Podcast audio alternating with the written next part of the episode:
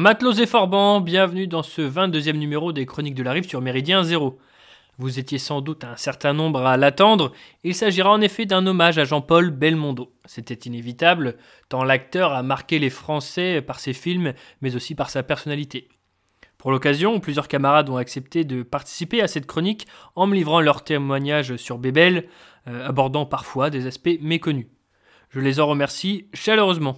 Vous reconnaîtrez euh, des habitués de MZ comme Xavier Aimant, Beluga et Ernest, et j'ai également donné la parole à un ami nordiste dont certains reconnaîtront également la voix.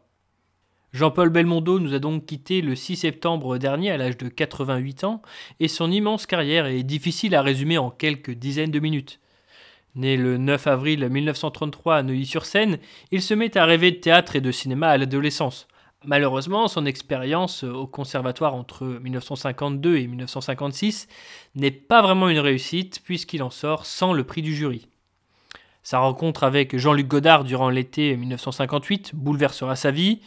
Le cinéaste lui offre alors le premier rôle dans son film À bout de souffle, qui malgré un tournage parfois à la limite du professionnalisme, aboutira à un grand succès euh, ce long métrage sera l'un des symboles de la nouvelle vague et toujours pris en exemple dans les écoles de cinéma. Étant moi-même passé dans une fac de cinéma, je peux vous le garantir. Changement d'ambiance en 1962 avec le tournage d'un autre film qui deviendra culte, Un singe en hiver, réalisé par Henri Verneuil. Verneuil et Belmondo avaient déjà travaillé ensemble deux ans plus tôt pour le film La Française et l'amour, mais Un singe en hiver donnera à leur collaboration un nouveau statut. Ensemble, ils tourneront six films supplémentaires, dont des succès comme Weekend à Sweetcoat, euh, Peur sur la ville et Les Morphalous. Évidemment, Un singe en hiver marque aussi la première et unique collaboration entre Jean-Paul Belmondo et euh, le patriarche du cinéma français, Jean Gabin. Pour évoquer cette expérience, qui de mieux que Bébel en personne? Je vous propose donc d'écouter l'extrait d'une interview donnée par l'acteur au début des années 2000, tout simplement savoureux en tant qu'acteur, je le regardais et, vraiment, euh, j'étais ébloui. Moi, vous savez, je, suis arrivé évidemment de la, nouvelle vague, puisque bon, je suis né, je veux dire, au cinéma grâce à, Godard, à bout de souffle. Et donc, j'étais dans un autre univers complet euh, de ce que pouvaient représenter des, films de Verneuil euh, ou d'Audiard. Mais Gabin ne s'est pas occupé d'où je venais ou de la nouvelle vague n'avait pas l'air de le, travailler. La seule chose qu'il avait, c'est que la nouvelle vague, c'est-à-dire Truffaut, Godard, Chabot, tout ça lui avait tiré dessus à boulet rouge.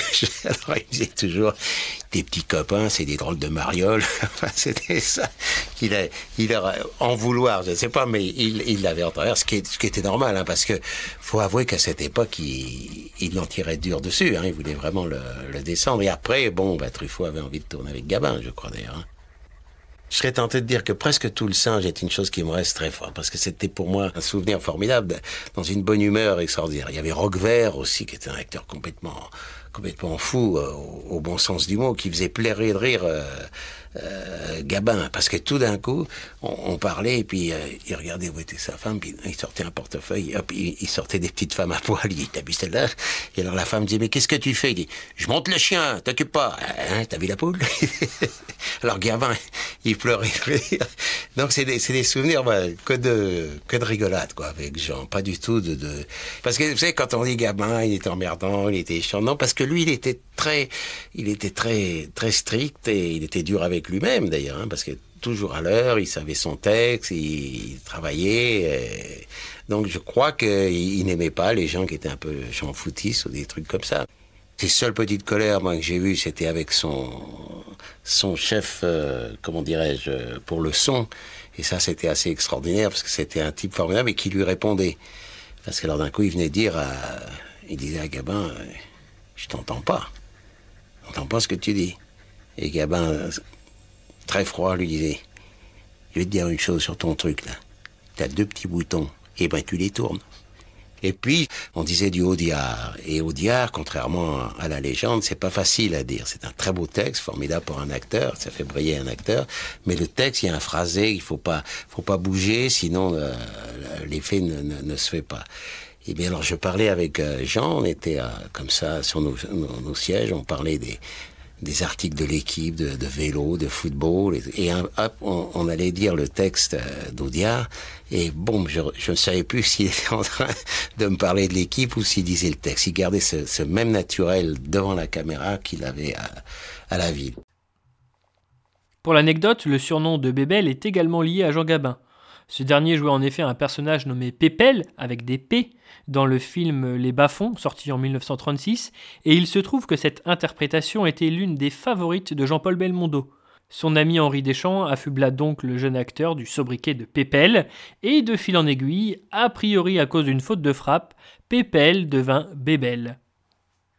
Jean Gabin dira de Belmondo qu'il est comme son fils et que ce garçon est à la fois son passé et sa jeunesse, ce à quoi le jeune homme se dira euh, très flatté, répondra qu'il est très flatté, mais avouera préférer devenir lui-même. Devenir lui-même, il y parviendra parfaitement avec L'homme de Rio et 100 000 dollars au soleil, sortis tous deux en 1964. Belmondo euh, séduit le public par sa gueule, sa jeunesse et son courage. Euh, l'acteur effectue en effet toutes ses cascades et repousse les limites à chaque film ou presque. Dans Peur sur la ville, sorti en 75, il voyage sur le toit d'un métro aérien de Paris lancé à 70 km/h, et dans L'Animal, deux ans plus tard, il passe d'une échelle d'un hélicoptère à l'aile d'un avion, et ce, en plein vol. Belmondo joue souvent à dur, comme on vient de, le comprendre, sans peur et sans reproche, euh, mais il sort euh, parfois de sa zone de confort. Dans Le Magnifique, sorti en 1973, euh, il accomplit l'exploit de montrer ses deux facettes, on l'y voit tantôt écrivain modeste, voire sensible, tantôt mâle alpha, séducteur et dominateur. Il joue aussi d'ailleurs beaucoup de son image, il s'amuse de lui-même. Les succès s'enchaînent au début des années 80 avec le Guignolo, le Professionnel, l'As des As, le Marginal et les Morphalous, que j'évoquais déjà précédemment. Euh, les Morphalous, qui sera d'ailleurs le dernier film avec Henri Verneuil. Et l'un de ces films des années 80 a particulièrement marqué notre camarade Jean Ernest, bien connu des habitués de MZ, et des lecteurs de Paris Vox aussi, bien sûr. Euh, petit indice, la musique de ce film est absolument mythique. Vous avez deviné hmm? Euh, Jean en profite pour nous expliquer aussi ce qui l'a séduit chez Belmondo et les raisons de sa popularité euh, auprès des Français.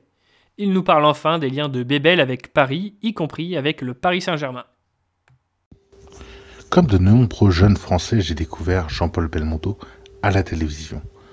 Dans le foyer euh, familial, nous regardions euh, de temps en temps quelques films et euh, c'est à cette occasion que j'ai pu voir la plupart des classiques de Jean-Paul Belmondo. Je ne pense pas avoir vu les 80 films qu'il a réalisés, mais j'en ai vu une grande partie.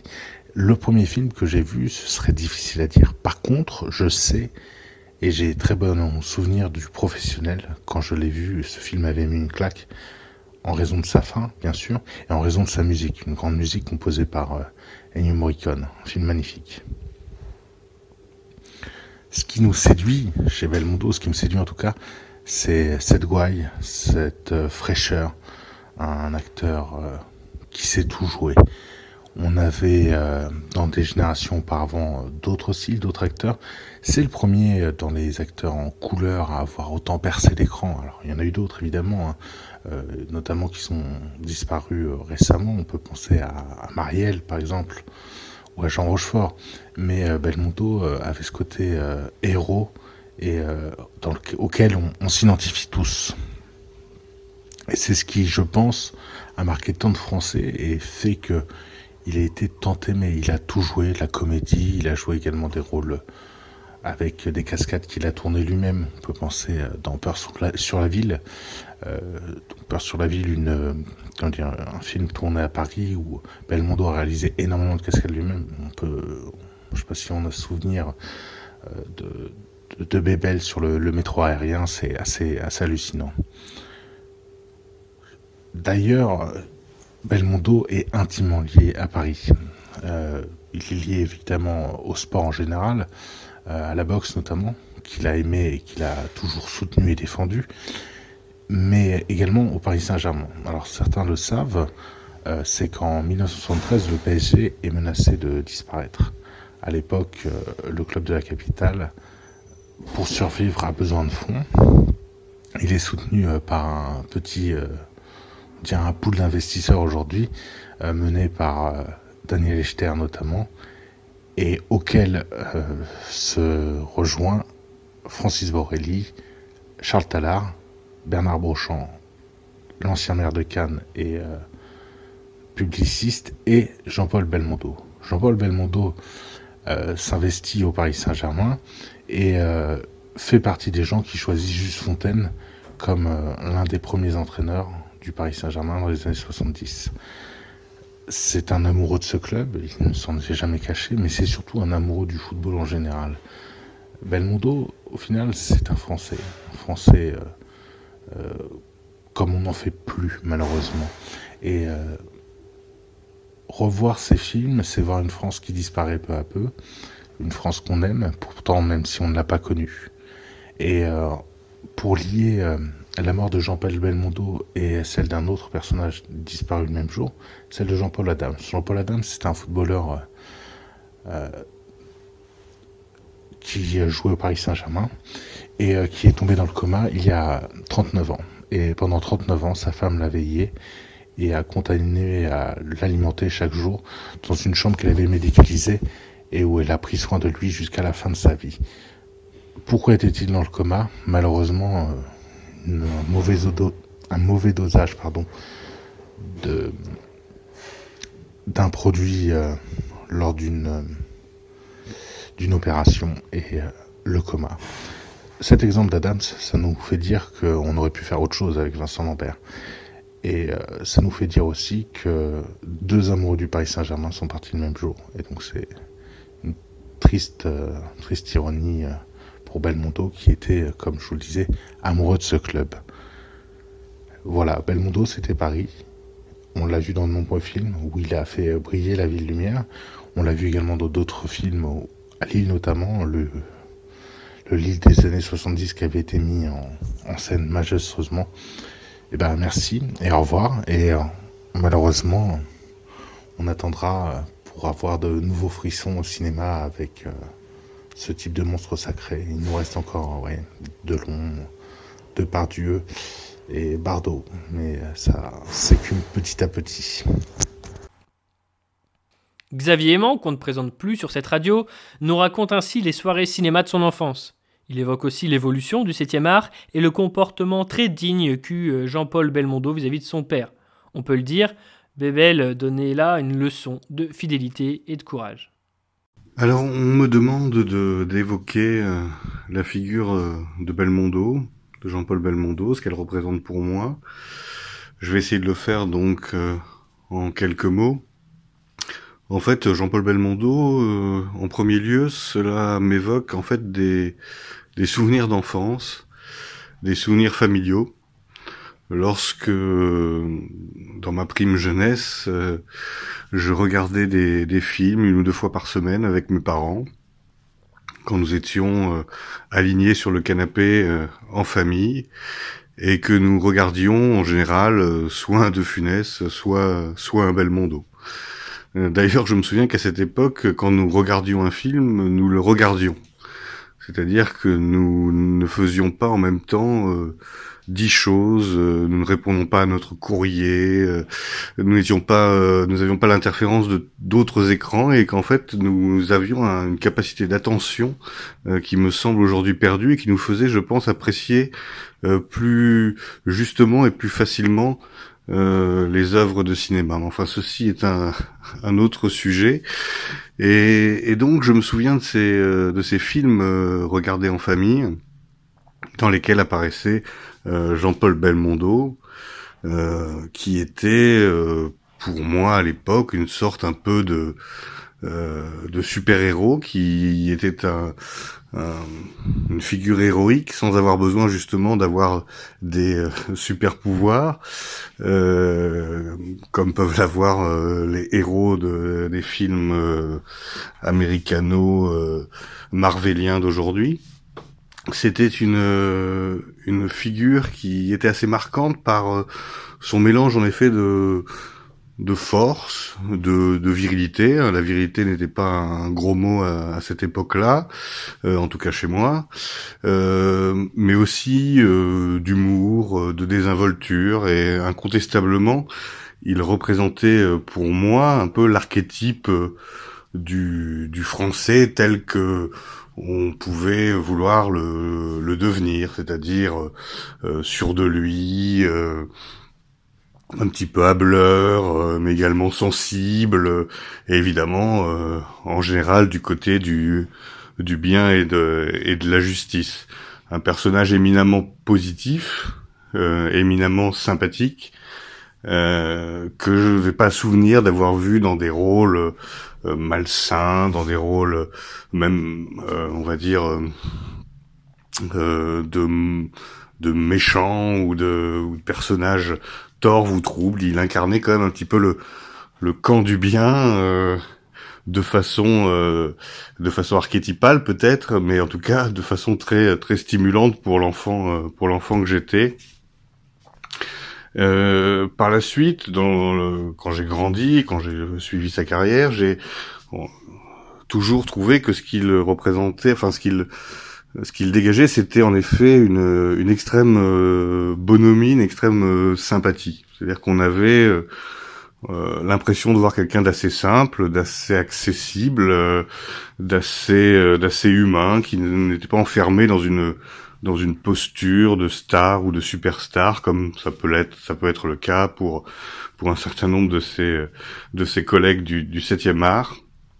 Et euh, je trouvais ça évidemment euh, éminemment euh, éminemment sympathique. Avec le recul, je crois qu'aujourd'hui, si je suis touché, comme beaucoup d'autres Français, par sa disparition, c'est aussi parce qu'en effet, il incarnait il incarnait ce qu'on peut appeler la France, euh, la France d'avant, euh, qu'il était un des derniers vestiges d'une France, euh, d'une France qui est malheureusement largement en train de disparaître, d'une France homogène culturellement, ethniquement, d'une France aussi, on va dire, assez confiante en elle, assez assez sûre de son de son droit, de ses valeurs, de son histoire. une France populaire, une France simple, une France euh, dont on a une une évidente nostalgie, même si on ne l'a pas vraiment connue ou si on en a connu que que l'extrême fin, hélas, euh, dans nos euh, dans nos jeunes années. Et je crois très sincèrement que c'est c'est ce qu'incarnait c'est ce qu'incarnait avec d'autres Jean-Paul Belmondo. C'était c'était cette cette France qu'on a qu'on a toujours envie d'aimer et qu'on a envie de de retrouver, même si euh, on va être accusé euh, d'être des passéistes et des, et des nostalgiques et de, des adeptes du c'était mieux avant. Mais hélas, en tout cas, en termes de cinéma, euh, c'était quand même plutôt plutôt mieux avant, même si évidemment il faut jamais trop simplifier et qu'il y a encore heureux des choses tout à fait intéressante dans le cinéma actuel, mais euh, on ne retrouve plus, je trouve, ce, ce, genre de personnage et euh, de cette dimension-là, de cette euh, comment dire, avec cette capacité euh, à réunir les Français, à, être aimé les Français. Il y en a plus, il y en a plus beaucoup, hélas. Euh, plus tard également, j'ai aussi découvert un aspect de Jean-Paul Belmondo qui m'a qui m'a beaucoup touché, c'est son attachement et sa fidélité à, son père, euh, le sculpteur Paul Belmondo, euh, qui était un grand sculpteur reconnu internationalement, sculpteur, on va dire, qu'on peut qualifier de néoclassique, euh, qui, durant la guerre et l'occupation, a continué ses activités, a participé à des événements officielle organisée par les autorités d'occupation, etc. Donc évidemment a eu euh, des problèmes à la à la libération et a été euh, ostracisé et euh, dont dont son fils aurait pu entre guillemets avoir honte ou essayer de de cacher l'histoire de son père et au contraire Jean-Paul Belmondo a tout fait pour essayer de redonner euh, la place qu'il méritait à son père. Il s'est battu pour sa mémoire. Il ne l'a jamais renié. Euh, il a travaillé pour que l'œuvre de son père soit reconnue, pour qu'un musée soit soit créé euh, à Boulogne, je crois, Et j'ai trouvé cette attitude extrêmement digne et extrêmement extrêmement belle parce que rare, c'est rare, c'est courageux hein, quand on sait le poids que tout ce qui touche à cette époque avoir, que ça peut briser des carrières, ça peut vous conduire au banc de la société, la moindre le moindre lien, la moindre allusion à, ce, à cette période sombre, eh bien, euh, j'étais impressionné qu'un homme comme ça, du, show business, euh, une grande vedette, ait le courage et la, la fidélité de, de combattre pour la mémoire de, son père et de ce, grand artiste qui était son père. Donc voilà, euh, c'est l'ensemble de ces, quelques éléments qui font que euh, je suis aujourd'hui évidemment attristé de la disparition de, Jean-Paul Belmondo, qui était euh, l'incarnation d'un cinéma populaire français et l'incarnation d'un type d'homme qui, je pense, nous manque à tous. Même en ne connaissant pas particulièrement la filmographie de Jean-Paul Belmondo, le personnage ne laissait pas indifférent, notamment grâce à ce qu'il représentait. Il semblait aux yeux de beaucoup incarner une certaine vision de la France. Après la disparition de l'un des derniers monstres sacrés, mon ami nordiste Jean s'est posé la question de la transmission culturelle de demain à l'heure de Netflix et du streaming. Il fait aussi un petit crochet par la Formule 1, compétition à laquelle participa le fils de Jean-Paul Belmondo. Idéal pour cette chronique de la rive qui traite, comme vous le savez, du cinéma et du sport. C'est bien sûr un acteur qui a, un petit peu marqué ma génération hein, chez les trentenaires mais c'était plus un acteur qui a marqué la génération de mes parents et évidemment de mes grands-parents. Euh, pour ma part, je suis pas un fin connaisseur, donc euh, quand on en a un peu parlé, euh, je savais pas très bien, euh, tu vois, un peu euh, te citer directement des, des, moments de cinématographiques qui m'auraient particulièrement marqué avec Belmondo. En fait, moi, ce qui m'a toujours marqué avec Belmondo, parce qu'après, bon, les films, euh, tu t'intéresses ou pas au cinéma, ou tu t'intéresses euh, ou pas au cinéma français de ces années-là, c'est plus le personnage. C'est-à-dire, euh, finalement, l'incarnation un peu d'une certaine France, l'incarnation d'une génération qui a quand même aujourd'hui grandement disparu, euh, puisque c'était un acteur qui, comme tu le sais, hein, faisait très bien euh, ses cascades lui-même. Euh, donc il y avait une notion de courage, il y avait une notion d'authenticité, je pense, qui était aussi très importante. le fait de pas tricher. Mettre aussi quelque part l'adrénaline, quoi, mettre aussi un peu quelque part sa vie un peu en jeu dans, dans son art, en fait, en, quelque sorte.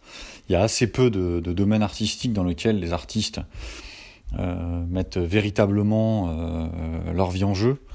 Euh, je veux dire, à, part dans certains milieux de la, performance, on, on voit pas trop trop ça. Et ça, c'est quelque chose qui est quand même absolument remarquable. comme je le pense, en fait, il est mort vieux, mais c'est quelqu'un qui aurait pu mourir cent fois. Donc déjà quelque part la mort ne voulait pas de lui ou elle, euh, se disait que finalement elle avait encore besoin de quelqu'un qui la défie un peu pour euh, donner un peu un exemple. Et c'était une gueule, hein, c'était un regard. Je pense que tout le monde se souviendra toujours du regard de Belmondo. Euh, il y avait quelque chose dans son regard qui passait qui était vraiment impressionnant. quelque chose de marquant, à la fois doux et, fort à l'intérieur. Et je pense que ça, c'est vraiment quelque chose qui, a, marqué tout le monde. C'est ça, c'est ces gueules, c'est ces personnages. En fait, on a l'impression que l'après-guerre euh, était capable de nous livrer encore des personnages hors du commun.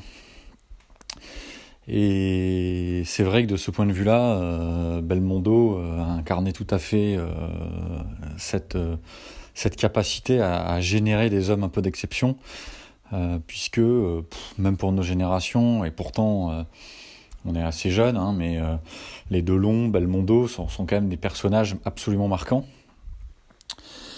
Et j'ajouterai dans, dans, dans, ce que je peux dire un peu par rapport à, à, Belmondo que ce que je dis sur le courage, sur l'authenticité, c'était aussi cette volonté de croquer la vie à pleines dents, de, vivre un peu mille vies, de, vivre des expériences. Euh, son fils, euh, comme tu le sais, Jean-Paul, a fait de la Formule 1. Bon, ça n'a pas été un grand pilote, mais euh, il avait sûrement su lui insuffler ça. En fait, je vois dans Belmondo, c'est une génération, hein, moi qui étais un grand fan de Formule 1 quand j'étais jeune. Hein, euh, on avait quand même des mecs qui étaient capables d'aller jusqu'à 300 km/h dans des bagnoles qui étaient des, des, caisses à savon, quoi. Euh, même si évidemment depuis les années 70-80 ça avait considérablement progressé, mais euh, il y avait quand même quelque chose de particulier quand on compare avec aujourd'hui, où on a très fortement augmenté la sécurité, ce qui n'empêche d'ailleurs pas les pilotes de, de mourir. Mais aujourd'hui, on sent que Belmondo, c'était une génération qui avait encore ce côté de défier un peu la mort. Et je pense que aujourd'hui, ben, c'est quelque chose qu'on a un peu perdu. Euh, et donc, effectivement, euh, il avait su aussi sûrement influer ça à son fils. Et euh, je pense que beaucoup de Français se reconnaissaient en lui, parce que Belmondo, c'est une génération. Il y a c'est à peu près plus ou moins, même s'il était un peu plus, euh, un peu plus âgé, mais euh, c'était quasiment la génération euh, de ceux qui ont fait la guerre d'Algérie. voilà, c'était une autre, c'était une autre France en fait, qui était mue par d'autres valeurs, par d'autres référentiels. Et les gens qui ont témoigné pour avoir rencontré Belmondo retranscrivent tous à la fois son regard, sa gentillesse, sa, son espèce de sincérité. Euh, c'était des mecs authentiques, tu vois, euh, comme on imagine euh, Tabarly dans la navigation ou des gars comme ça. Après, c'est toujours pareil, c'est quand même, ça reste le milieu du cinéma. On sait pas ce qui se passait dans les coulisses non plus. On dit toujours beaucoup de bien des gens quand ils meurent. Et on sait pas ce qui se passait vraiment dans les coulisses ou ce qui se passait vraiment dans sa vie privée. Euh, donc effectivement, euh, euh, on peut toujours un peu voir des, images, mais je pense que c'est aussi ça qui est important, c'est d'avoir un peu des, des, hum, des gens qui, qui en quelque sorte, euh, même si c'est un peu surfait, euh, sont un peu des sortes de modèles ou, un peu voilà de, modèles pas, allégoriques mais un peu il y a quelque chose comme ça c'est-à-dire euh, ben si tu as envie d'être un acteur sois Belmondo quoi. Tu vois c'est ou euh, dans la vie ben si tu as envie de ressembler un peu à quelqu'un à une star du cinéma ben tu as en plus envie d'être Delon Belmondo euh, que certains acteurs qui qui aujourd'hui ont, ont pignon sur rue. Et donc je ne donnerai pas les noms pour pas leur faire de la promotion mais euh, voilà, je pense que c'est ça. Et moi, la, cette mort de Belmondo, elle m'a un peu touché dans le sens où je me suis dit, bah tiens, c'est encore une fois un pan de la France qui s'effondre. Euh, et je me, je me dis, voilà, qu'est-ce que les jeunes aujourd'hui euh, vont, euh, vont avoir comme euh, acteur emblématique qui, qui cette verticalité, certaines formes de verticalité, de courage, d'authenticité et de valeur un peu euh, hors du temps bah, j'ai du mal à en trouver. Euh, dans un, dans un monde où de l'éclatement total des, référentiels, euh, je me dis, bah oui, voilà, les jeunes aujourd'hui, vers quoi ils vont se tourner, quelle va être leur culture commune, qu'est-ce qu'ils vont partager aussi avec leurs parents et leurs grands-parents comme, euh, comme référentiel commun. Pour moi, même si c'était, comme je l'ai dit dès le départ, pas un acteur que je suivais particulièrement, il n'empêche que je, connaissais Belmondo comme euh, mes grands-parents le connaissaient ou mes parents le connaissaient. Aujourd'hui, euh, ben voilà, les, jeunes regardent des choses euh, sur Internet ou dans les séries, sur des plateformes de streaming, ou par exemple, où ils ont ils, ont, ils, voient des choses que leurs parents ne connaissent pas, ils, ils voient des acteurs que leurs parents ne connaissent pas, les grands-parents, j'en parle même pas.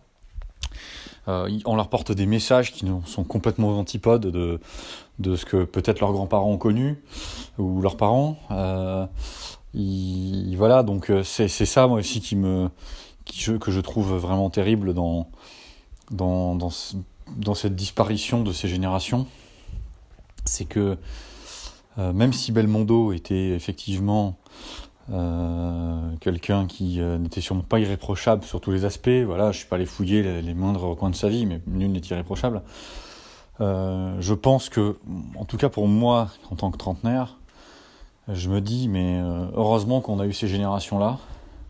C'est-à-dire tous ces gens qui ont maintenant un peu plus de 80, qui ont encore plus de 85 ans, qui ont été nos grands-parents et, qui nous ont quand même transmis une certaine idée de la France.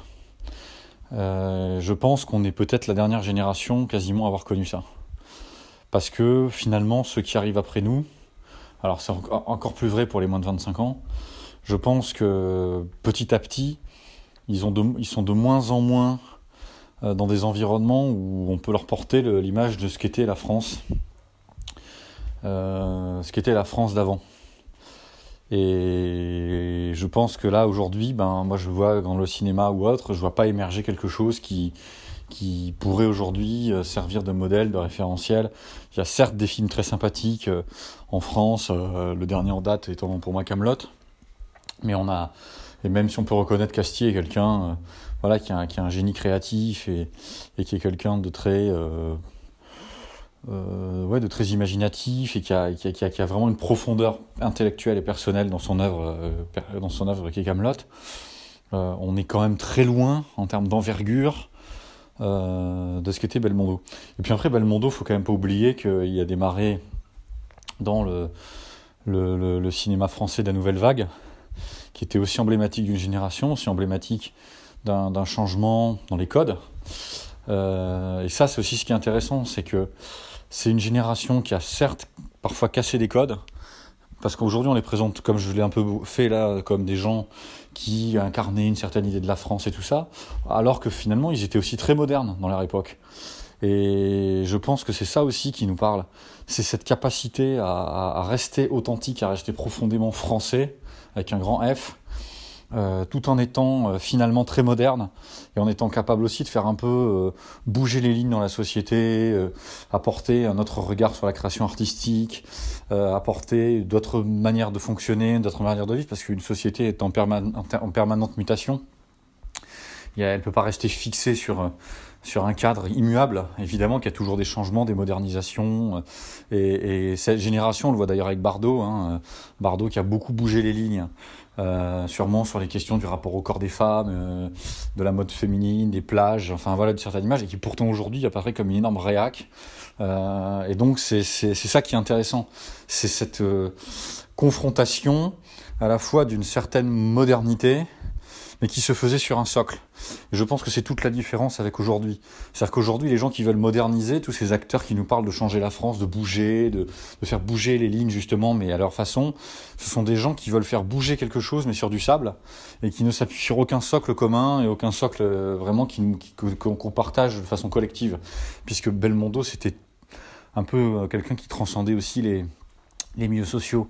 Donc, euh, et, on pouvait tous plus ou moins se reconnaître en lui. Et je pense que c'est ça aussi la grosse différence. C'est que c'était des gens qui arrivaient à, apporter du changement, euh, à, avoir un peu cette insolence de la jeunesse qui, venait euh, et qui disait allez maintenant c'est à nous de prendre la place, sans pour autant tout, déconstruire et tout détruire comme le font aujourd'hui les, les, nouvelles générations, enfin ceux que du moins on voit des nouvelles générations parce qu'heureusement on peut pas les résumer qu'à ça. Voilà. Et donc je pense que c'est ça aussi qui qui me parle pas mal chez lui euh, et chez d'une manière générale chez beaucoup d'acteurs de sa génération. Euh, pour ma part, euh, je, je, pense que le jour où Delon disparaîtra, ce sera vraiment le coup fatal. Mais euh, euh, effectivement, je, voilà, je, je, perçois quelque chose. J'ai envie de dire aux gens, ben oui, voilà, regardez derrière Belmondo, il y a, y a il y a quelque chose qui disparaît, mais qui, n'est pas que de l'ordre de la fixité, qui est aussi de l'ordre du mouvement, et, mais d'un mouvement qui nous a, voilà, qui nous a aidé quand même à avancer, à nous, à nous construire, à nous identifier. Belmondo, c'est aussi le retentissement de la France à l'étranger. C'est ce que nous dit Beluga, qui a vécu quelque temps euh, hors de nos frontières. Notre gabier n'a cependant pas vraiment apprécié la cérémonie organisée aux Invalides en l'hommage de Jean-Paul Belmondo. À titre euh, personnel, Belmondo, euh, c'est évidemment comme tout le monde, je crois, des souvenirs d'enfance, des souvenirs de films regardés en famille un soir de vacances, euh, des souvenirs aussi de, grandes scènes de cascades, d'action, où on a vibré avec lui, tout en sachant évidemment qu'il faisait les siennes. ça a rajouté évidemment un peu de piment. C'est aussi un, pour avoir vécu à l'étranger, c'est aussi une partie de la France, euh, en tout cas de sa représentation romantique auprès des étrangers, de ceux qui aiment la France bien entendu, de ceux qui aiment sa culture. Belmondo fait partie de ces figures iconiques. Hein, c'est au même stade, on pourrait dire, au même niveau qu'une Brigitte Bardot ou, d'autres qui ont incarné la France. Lui, il incarnait ce bel homme français, plein d'esprit, toujours avec une, réplique toujours bien sentie, galant homme, évidemment homme à femme. C'était le français dans sa splendeur, dans sa représentation la plus romantique possible à l'étranger. Et donc, euh, c'est quelque chose que j'ai évidemment pu euh, euh, toucher du doigt. Je ne suis pas sûr que Omar Sy, par exemple, incarne, enfin, peut-être qu'il incarne la France du jour, mais en tout cas, il n'incarne plus celle que celle qu'incarnait évidemment Belmondo. au moment de au moment de sa mort, euh, je crois qu'on a entendu mille et une choses, euh, que je viens de redire d'ailleurs un peu bêtement, mais euh, c'est une partie de notre patrimoine qui s'en va, c'est un acteur immense, il faisait ses cascades, etc. Bon, malgré tout, la cérémonie d'hommage euh, aux Invalides, présidé par Macron, laisse, je, crois, vraiment un goût amer euh, entre hypocrisie et récupération politicienne. Euh, rendre un hommage militaire à un acteur aussi grand soit-il, c'est sous prétexte que décoré de la Légion d'honneur, il, y avait droit, c'est vraiment se foutre à la fois de la gueule de l'acteur et piétiner également la mémoire de, de tous les morts quand on sait que quelques semaines après seulement on enterrait ce caporal, ce sergent pardon, tombé au Mali. Euh, je, referme bien sûr cette parenthèse. Néanmoins, cet emballement général dit quelque chose. Belmondo plaisait aux Français. C'est un acteur euh, populaire, euh, s'il en est. Il était vraiment l'incarnation d'une tradition populaire, celle du déliron. Ces films nous ont amusés, ils nous ont impressionnés, comme on le disait tout à l'heure, mais ils nous ont surtout extirpés d'une réalité tout en la racontant. ce qui me semble un peu le propre, hein, comme malgré tout du 7e art, une de ses, une de ses velléités, une de ses ambitions. Euh, en revanche, j'ai pas souvenir que les films de Belmondo nous aient jamais fait la morale. Je crois pas avoir entendu euh, de messages euh, pseudo-subliminaux nous invitant à, envoyer notre fille épouser Mahmoud et, et Abdoulaman.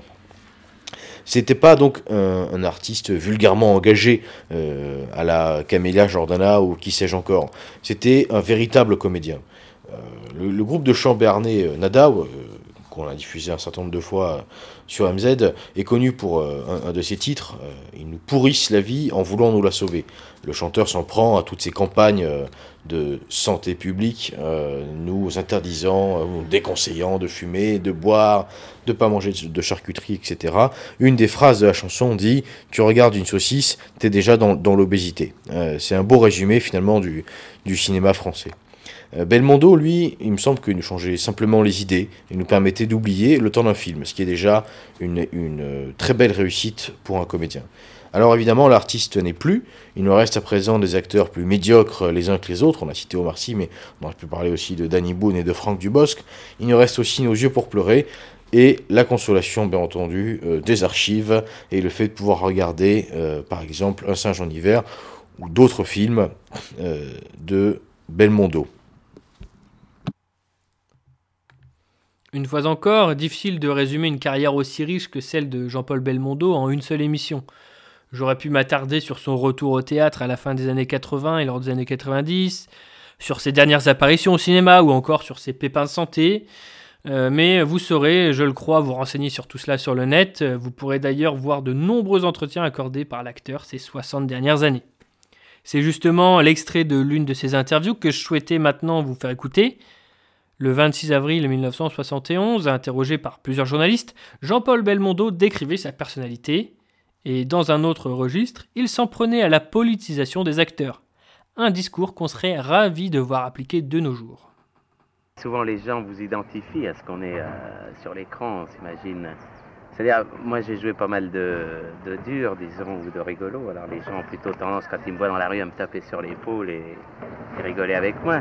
Mais disons que si j'avais débuté par Léon Morin Prêtre, par exemple, et que Léon Morin Prêtre ait fait un gros succès, peut-être l'attitude des gens aurait changé.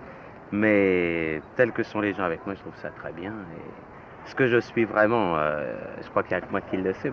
Moi, je suis quelqu'un qui aime bien vivre tranquillement et bien profiter de la vie.